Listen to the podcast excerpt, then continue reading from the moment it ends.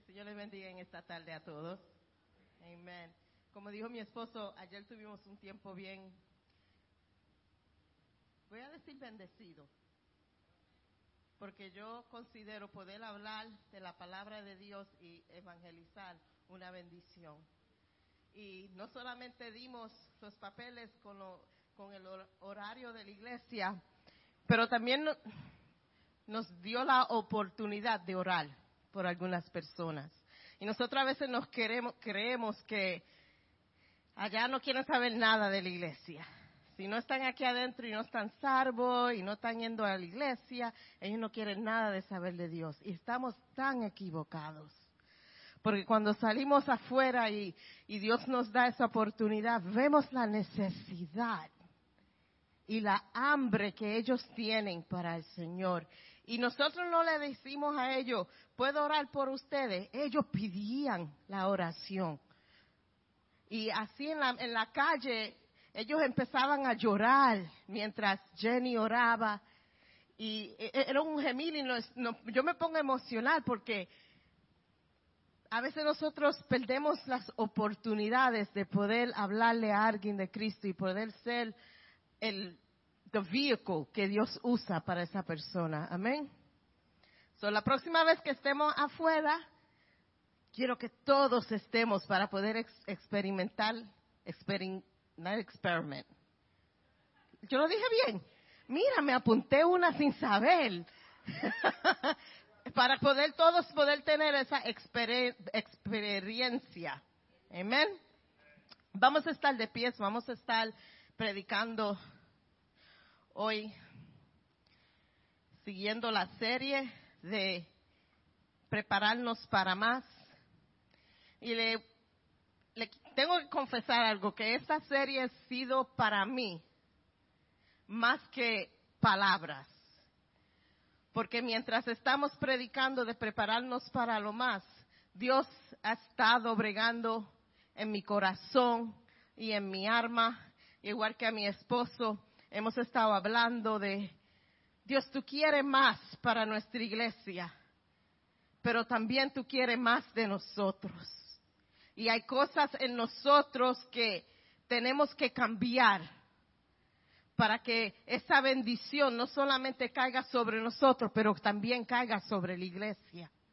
Y mientras nosotros estamos predicándole a ustedes en el tema de prepararnos para más, nos estamos predicando a nosotros mismos, Señor, prepáranos para más, para que así podamos seguir adelante con el propósito que tú has puesto en nuestros corazones.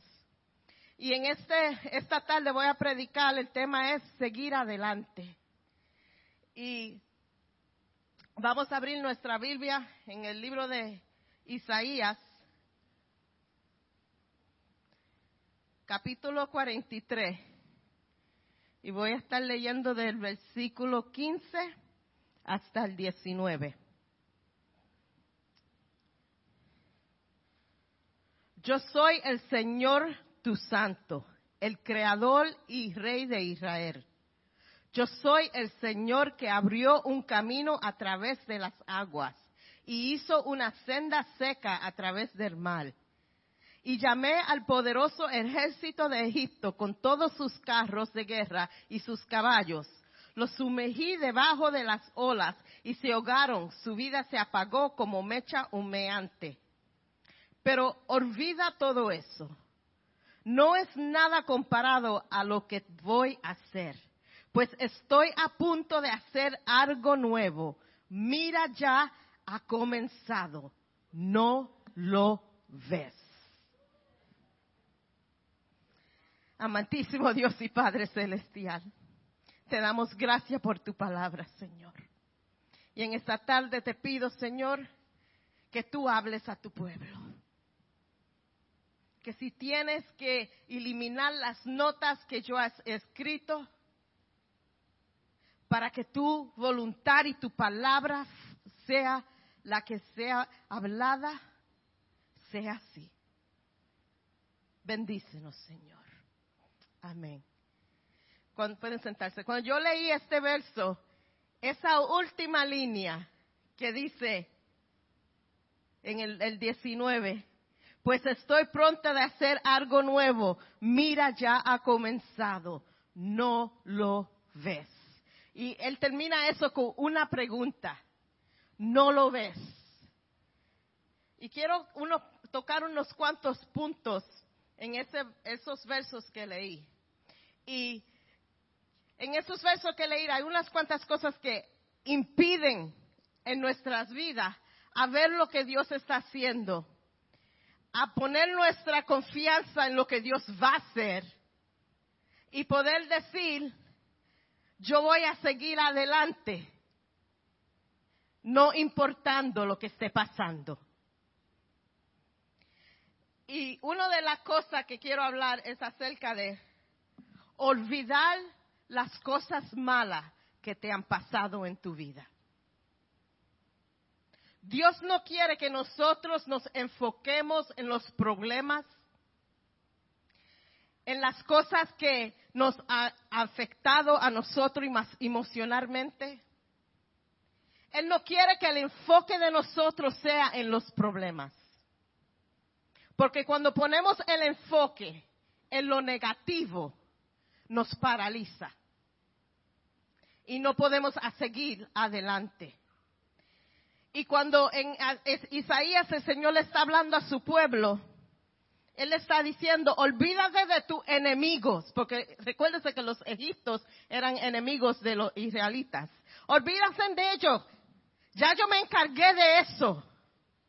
No ponga tu vista en lo que sufriste eh, con las manos de ellos. No ponga tu vista y tu mente en lo que hicieron, lo que hablaron. Pon tu vista en lo que yo he hecho, porque ya yo cancelé los enemigos. Ya yo cancelé las acciones.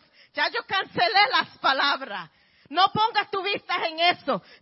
La vista de nosotros está tanto en eso que nos olvidamos y no vemos lo que Dios está haciendo aquí. Y Él nos pregunta, pero tú no ves lo que yo estoy haciendo. Y nos quedamos paralizados, que no podemos caminar ni para adelante ni para atrás, porque nuestra mente no está enfocada en lo positivo, pero el enfoque es en el problema que tenemos. Yo no puedo caminar adelante, yo no puedo hacer esto, yo no puedo avanzar en mi vida por lo que yo fui. Hermano, la Biblia dice que cuando tú aceptaste al Señor como tu Salvador, nueva criatura eres. So ya eso no tiene importancia. Ya eso no tiene importancia ni poder en tu vida. ¿Y qué son algunas cosas que nos impide a nosotros. Y una de esas cosas son las heridas. Que la gente que nos, nos hieren a nosotros, puede ser familia, amistades. Y yo creo que la más fuerte y la más triste es cuando la iglesia hiere a uno.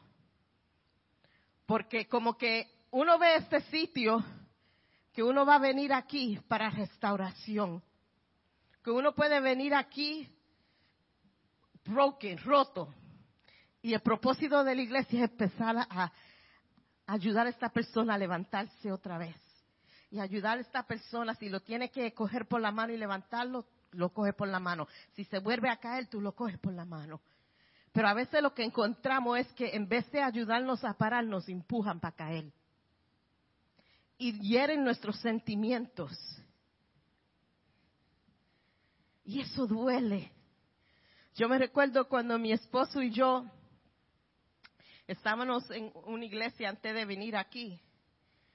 Fuimos heridos tan fuerte que eso a mí casi me, me destroy, destruyó.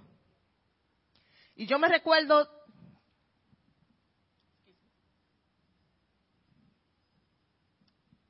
diciéndole a mi esposo, yo amo al Señor con toda mi alma y con todo mi corazón.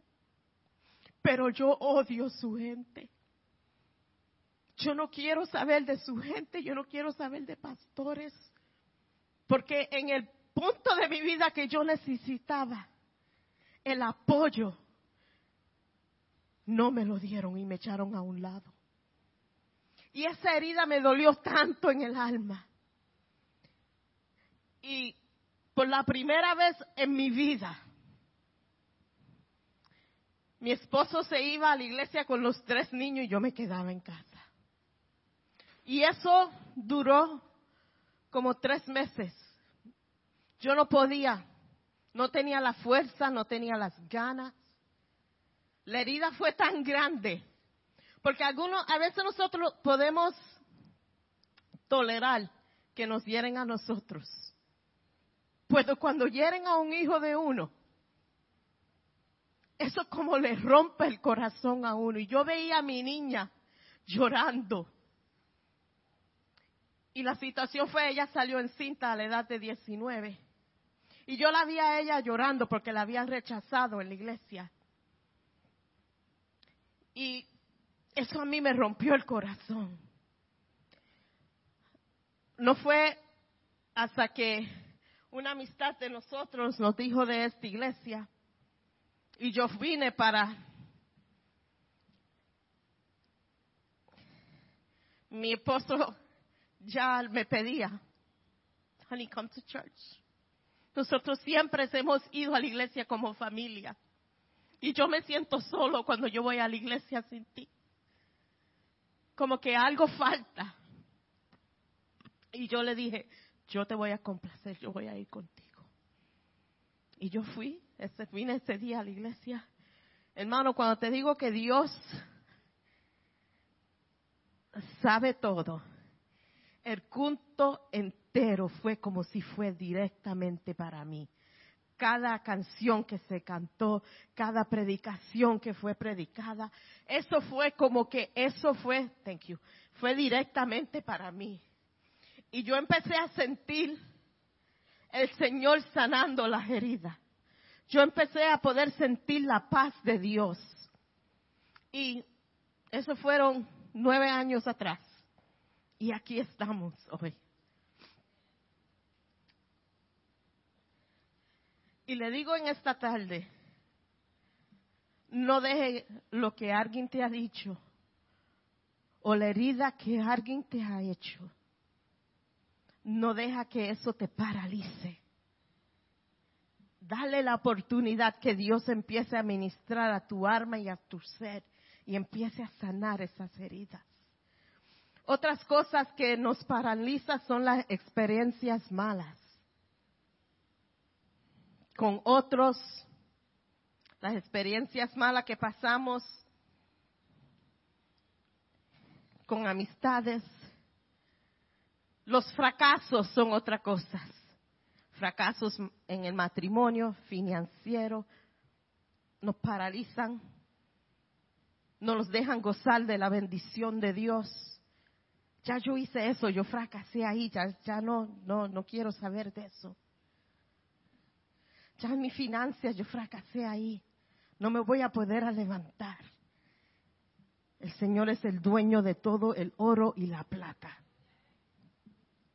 Y es, no es un mensaje de prosperidad, pero es un mensaje de promesas de Dios. Porque esas son las promesas de nosotros. Esas son las cosas que son para mí. Que yo me, uno se tiene que agarrar cuando ya no tiene fuerza de nada, que ya no puede hacer nada, uno se tiene que agarrar de las promesas del Señor para seguir adelante. Tenemos que aprender de nuestras experiencias. No, no, no darle tanta mente a ellas, pero sí aprender. La segunda cosa es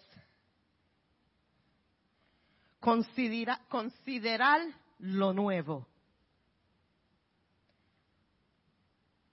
Los fracasos van a ser parte de nuestra vida. Si usted se cree que no vas a fracasar, jamás en tu vida está bien equivocado. Porque somos humanos, no somos perfectos, vamos a hacer errores y vamos a tener fracasos. Pero lo importante es aprender algo de esos fracasos. Porque de qué le vale la pena de uno no poder aprender nada de lo que nosotros pasamos. Tenemos que aprender algo. El Thomas Edison, el que inventó la bombilla, antes de él tener success en crear la bombilla, él falló mil veces. Imagínate si él había dicho, ya me cansé, que se quede todo el mundo en la oscuridad, que cojan el quinqué y le echen más aceite, que ya yo, forget it, yo no voy a seguir en esto. Pero su actitud fue, yo he aprendido mil veces o mil maneras de cómo no hacer una bombilla. Y nosotros tenemos que tener esa misma reacción. Yo he aprendido cómo no manejar mis finanzas, porque ya fallé ahí. Yo he aprendido cómo no manejar mis relaciones, porque yo ya ahí, ah, fracasé. Pero no, no aprendemos. Somos medios telcos, hasta yo también. Pasamos por la misma cosa. Ustedes se recuerdan the movie Elf. Yo no sé cuántos lo han visto. Que él se mete en the revolving doors. Y él sigue yendo alrededor y alrededor y alrededor y alrededor y alrededor y nunca sale de la puerta. Y es cómico. Pero así es nuestra vida a veces. Estamos en this revolving door con el mismo problema y seguimos dando vuelta y vuelta y vuelta. Y el Señor dice, pero para, ahí está si te paras de correr, sale. Pero estamos dándole vuelta al mismo problema, tratando de resolver, resolver el problema de la misma manera. What's the meaning of insanity? Doing the same thing over and over, expecting different results. Haciendo lo mismo cada vez, esperando resultados diferentes. Si no trabajó, ¿cómo no va a trabajar otra vez? Albert Einstein, yo me puse, o me puse bien educada hoy, esta semana haciendo mi mensaje. Empecé a buscar científicos y gente inteligente porque Albert Einstein dice, dijo, no podemos resolver problemas usando la misma manera de pensar que usamos cuando creamos el problema. No podemos, hermano, no va a haber resultado. No vamos a, no vamos a salir adelante. ¿Tú sabes dónde está la solución de tu problema? Le voy a dar un secreto, saquen las plumas, empiecen a escribir. ¿Ustedes saben dónde está el resultado de su problema? En Jesús. Bien fácil. ¿Por qué estás en esa situación? Porque lo has tratado de hacer solo. Estás ahí porque lo has tratado. Y estás ahí por el tiempo que estás ahí, porque lo estás tratando de hacer solo. Yo he oído gente decir, yo he tratado de hacer todo para resolver el problema. Eso es, eh, ahí mismo está el problema. Que tú has tratado de hacer todo para resolver el problema. Ahí, ahí está. Ahí ese es el problema principal. No puedo seguir adelante ya yo he tratado solo. No, pero hay algo que tú no has tratado, porque si tú has tratado todo, no has tratado a Jesús. Envuélvelo en el problema. Este es mi problema, esta es mi situación. Resuélvemelo. Yo te estoy siendo fiel, yo te estoy sirviendo. Yo me paro en tu promesa. Tú me prometes a mí que yo voy a tener la victoria. Tú dices que la batalla es tuya, no es mía. Y yo me voy a parar en eso. Resuelve este problema. Ya yo estoy cansado del... Sigo adelante un poquito. Y el problema de mi pasado me jala otra vez para atrás. Pasa un poquito de tiempo y me adelanto un poquito más. Viene otra vez pasado y me jala otra vez para atrás. Jamás y nunca vas a llegar a la meta un pasito para adelante, un pasito para adelante.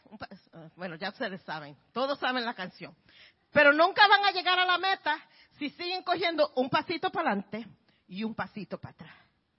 Cuando estamos en una carrera y tú ves en las Olimpiadas los corredores, los que corren, ellos no cogen pausa. Ellos no dicen, ay, se me, el zapato se me quitó, se me cayó en la milla tres, tengo que ir para atrás para recoger Ellos siguen con zapatos, sin zapatos, siguen corriendo hasta llegar a la meta. Si yo no sé si ustedes han, visto el video del maratón que la mujer está corriendo y ya las, piernas se le ven como noodles. Ella va corriendo y las piernas, a mí me hace eso subiendo las escaleras, no tengo que correr para eso. Pero ya las piernas ella le, y ya no tiene fuerza. Pero ella no para, porque ella ve la meta que está allá. Y ella sabe que para ella ganar, no importa cómo las piezas le están moviendo, no importa que ella se está casi muriendo, pero ella ve la meta y ella sabe que al llegar allá es donde ella va a recibir ayuda. Es allá donde ella va a ganar. Es allá donde ella puede decir, yo corrí este maratón y yo lo terminé. Y así tenemos que ser, nosotros en nuestra vida espiritual.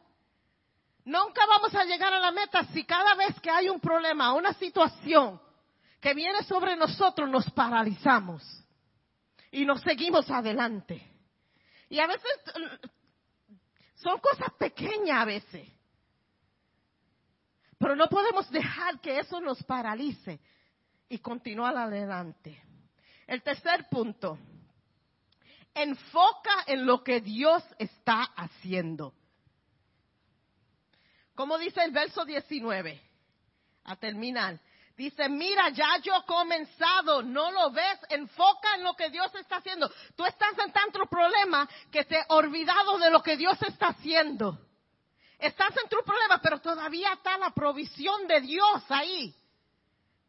No está pasando hambre aunque esté financieramente mal. Aunque no es la casa que tú querías, pero tiene un hogar de vivir. No es el trabajo ideal, pero tienes un trabajo. Todavía Dios en el desierto hay provisión. Pero nos enfocamos tanto en el problema que como que se nos va la vista de lo que Dios está haciendo en nuestras vidas. Y te garantizo que si cambiamos el enfoque no en donde estamos, pero lo que en Dios va a ser, la actitud tuya cambia. Y ahora tú puedes decir, sí, yo no estoy bien. No voy a decirte que estoy bien. Yo estoy pasando la grande. Pero yo le sirvo a un Dios más grande. Yo la estoy pasando, estoy sufriendo. Pero en el medio de eso Dios está haciendo provisión para mí.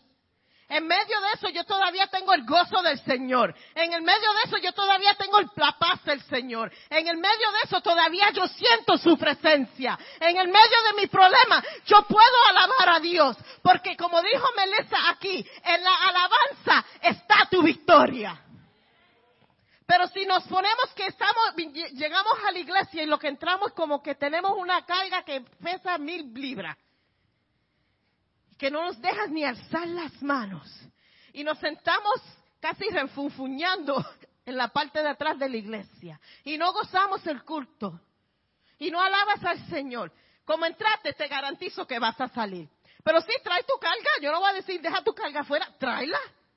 Trae tu carga contigo y ponla, y ponla ahí en lado tuyo. Y dice, yo me voy a parar encima de mi carga y yo voy a alabar al Señor. Yo me voy a parar encima de mi carga y lo voy a hacer. Y si tengo que llevar mi carga al altar para alabar a Dios, me llevo mi carga también aquí al altar y voy a levantar mis manos y voy a alabar al Señor, aunque mi carga esté ahí. No dejemos que eso nos cambie, nos paralice, no nos deje seguir adelante. Porque te garantizo, si tú haces eso, te vas a olvidar que tu carga está del lado.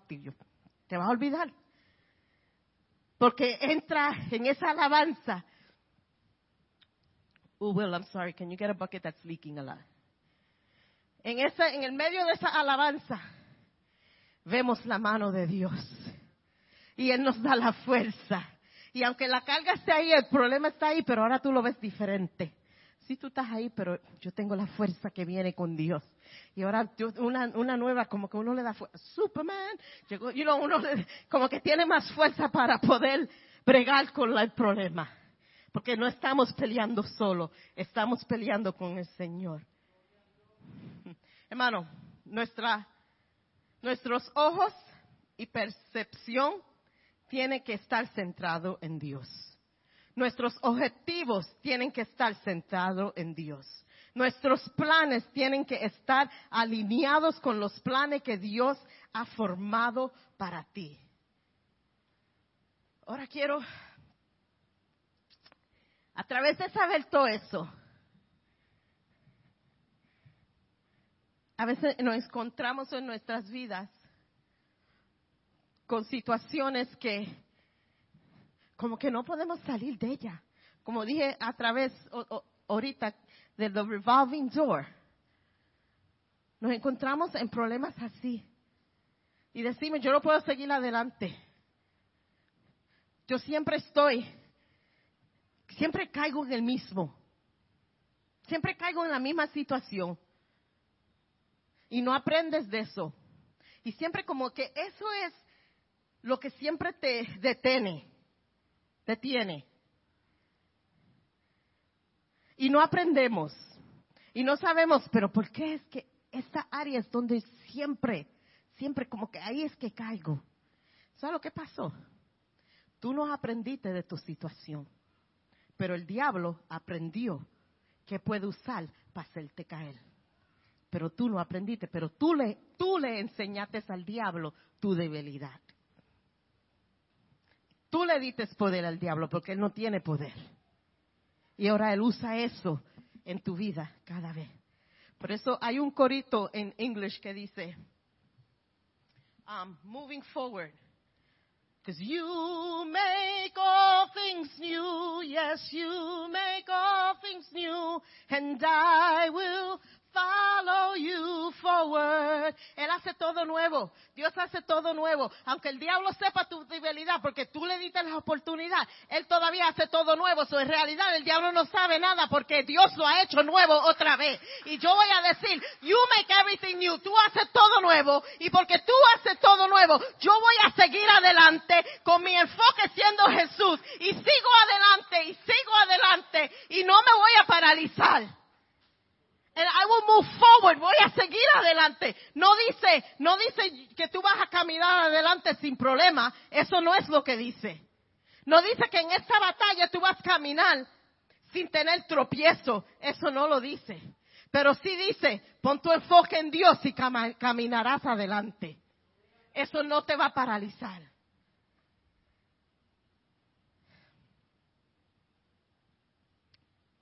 ¿Qué tenemos que hacer diferente? Cambia tu táctica de, pelear. Sorpresa, dale una sorpresa al diablo. Tú sabes, cuando un boxador va a pelear, él estudia al otro boxador. Espérate, a este le gusta tirar por este lado. Y él espera que yo le tire por este lado, porque él ya también sabe cómo yo le tiro. Yo lo voy a sorprender y le voy a dar un left hook que le voy a tumbar la quija. A mí me gusta el boxeo. ¿Ok? Me encanta el boxeo. El que me conoce sabe que yo soy media exagerada cuando veo el boxeo, me pongo un poquito emocional, tiro puño al aire, de todo. Pero ya tú sabes por dónde el diablo te va a atacar. Cambia tu jugada. ¿Tú te crees que por aquí tú me vas a sacar? Te, te confundiste. Proclama no más regreso a lo mismo. La proclamación Dios la oye. Y proclama con tu voz, no más. Voy a regresar a lo mismo. Pídele ayuda al Señor con tus pecados y tu pasado. Dile, Señor, hazme nuevo. Hazme nuevo. Cambia mi manera de pensar. Que ya el pasado, las heridas, los fracasos, no tenga poder sobre mí. Cambia mi manera de pensar. Hermano, hay poder en el nombre de Cristo para qué? Para romper toda cadena. Él nos ha dado ese poder por su sangre para romper toda situación, para romper todo obstáculo que venga a nuestras vidas.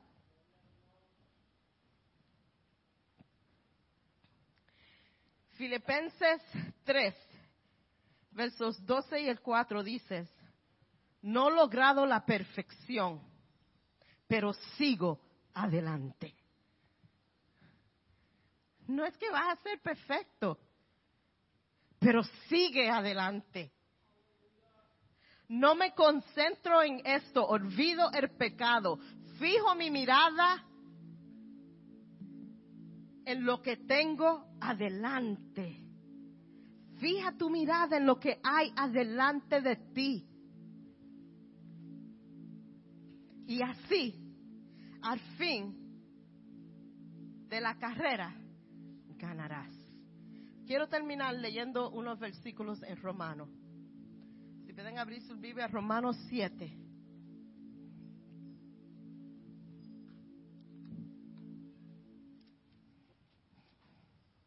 El verso 14 en adelante. Hermanos 7, versículos 14. Voy a empezar en el, en el 15. Realmente no me entiendo a mí mismo, porque quiero hacer lo que es correcto, pero no lo hago. En cambio, hago lo que odio. Pero sí, yo sé que lo que hago está mal. Y eso demuestra que estoy de acuerdo con la ley y la ley es buena.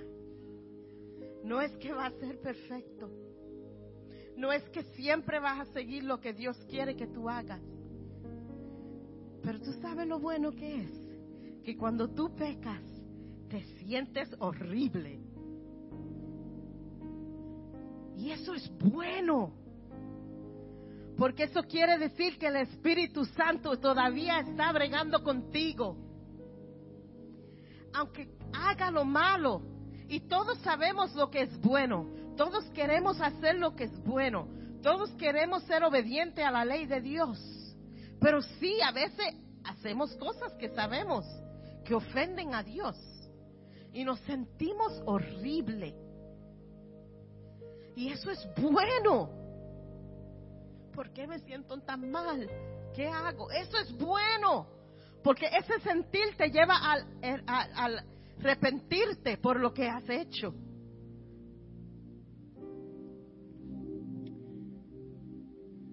Entonces, no soy yo el que hace lo que está mal, sino el pecado que vive en mí.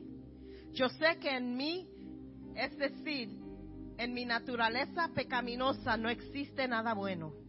Quiero hacer lo que es correcto, pero no puedo. Quiero hacer lo que es bueno, pero no lo hago. No quiero hacer lo que está mal, pero quiero... Pero igual lo hago. Ahora, si hago lo que no quiero hacer, realmente no soy yo el que hace lo que está mal, sino el pecado que vive en mí.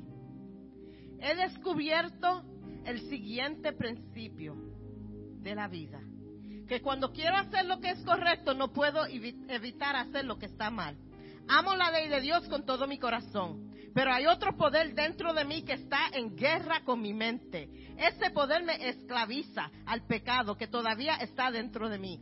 Soy un pobre desgraciado quien, quien mi libertad de esta vida dominada por el pecado y la muerte.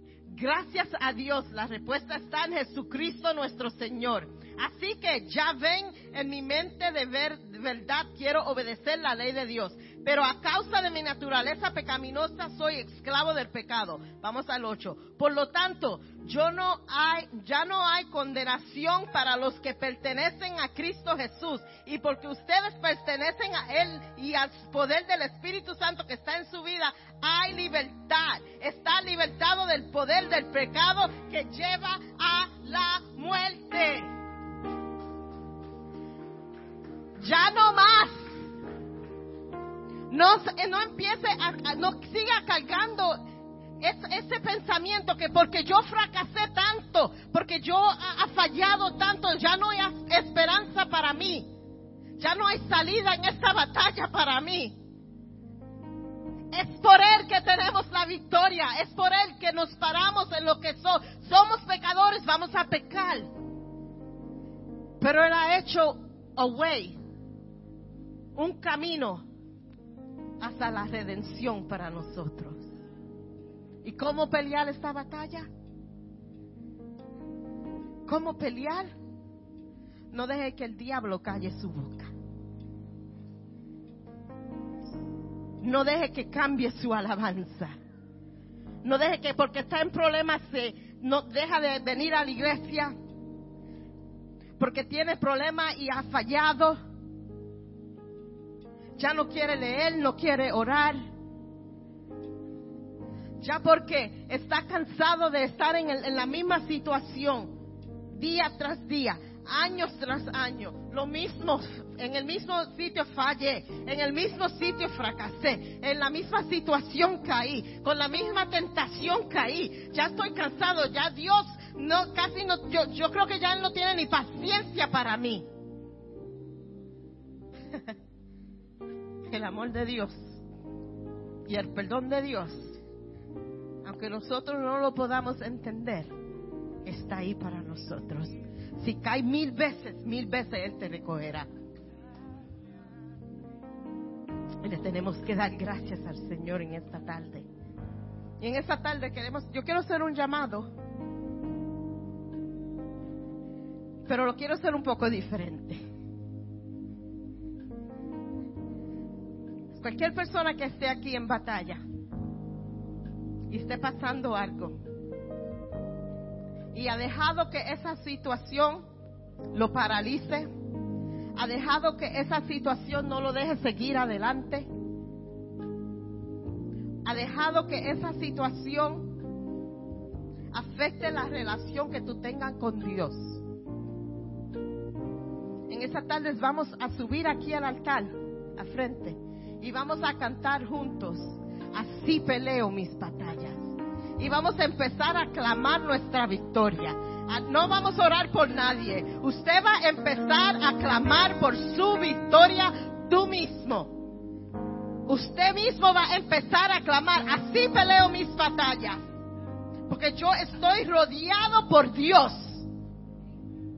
Y va a empezar a clamar eso si son pensamientos, van a, van a poner esos pensamientos bajo la cruz. Si son acciones, van a poner eso, eso bajo la cruz, por bajo la sangre de Jesús. Y van a cantar su victoria en esta tarde. Y mientras el ministerio de música empieza a cantar, si se quieren parar, si quieren pueden pararse ahí y cantar, pero si quieren hacer una profesión de fe, van a caminar adelante y van a pararse aquí y van a empezar a proclamar su victoria en esta tarde. Y decirle a todo el mundo, no soy perfecto, voy a fallar otra vez, pero yo voy a pelear mi batalla, yo voy a pelear mi batalla y voy a seguir adelante voy a seguir a la meta, voy a seguir a donde tú quieres que yo vaya, Señor. Yo voy a llegar, yo voy a llegar a donde tú quieres, Señor. No por mis fuerzas, no por mis habilidades, pero por lo que tú has hecho por mí, por esa sangre de tu Hijo que me ha dado poder, que me ha dado victoria, que me ha dado esperanza. Y en eso yo me voy a agarrar, Señor. Sí voy a fallar, sí siento que no soy suficiente para lo que estoy pasando, pues tú eres más que vencedor y me voy a parar en eso en esta tarde. Aleluya. Así peleo mis batallas. Así peleo mis batallas. Empieza a clamarlo, empieza a clamarlo.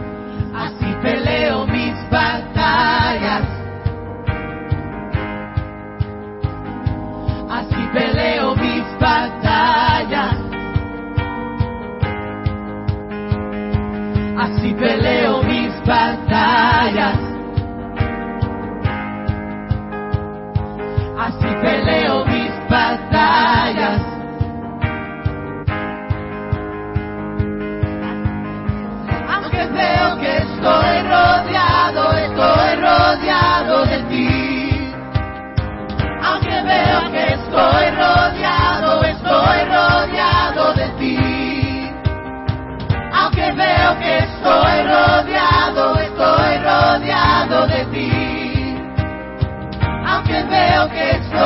rodeado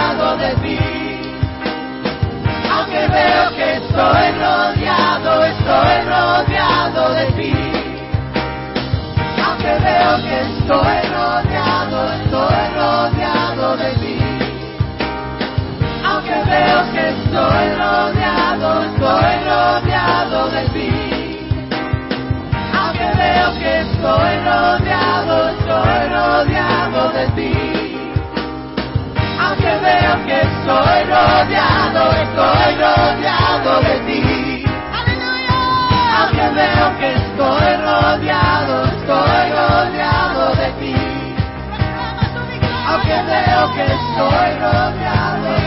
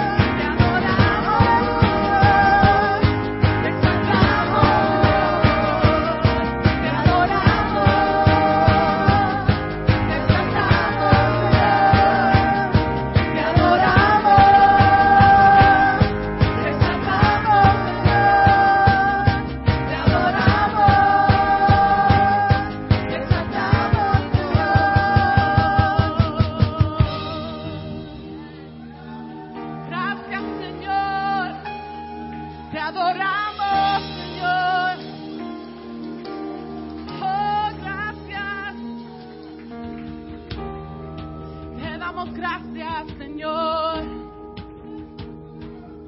Gracias, Espíritu Santo. Tú eres bueno, Señor. Te damos gracias, Señor. No tenemos cómo expresar, Señor. Solo, solamente podemos decir gracias. Gracias, Señor, por la palabra que tú nos has dado en este día, Señor. Gracias, Señor y Espíritu Santo, por hablarnos y conocernos tanto que tú, tú sabes la palabra que necesitamos cada domingo, cada día, Señor. Te damos gracias, Señor, por lo que tú has hecho y te damos gracias, Señor, por lo que tú vas a hacer.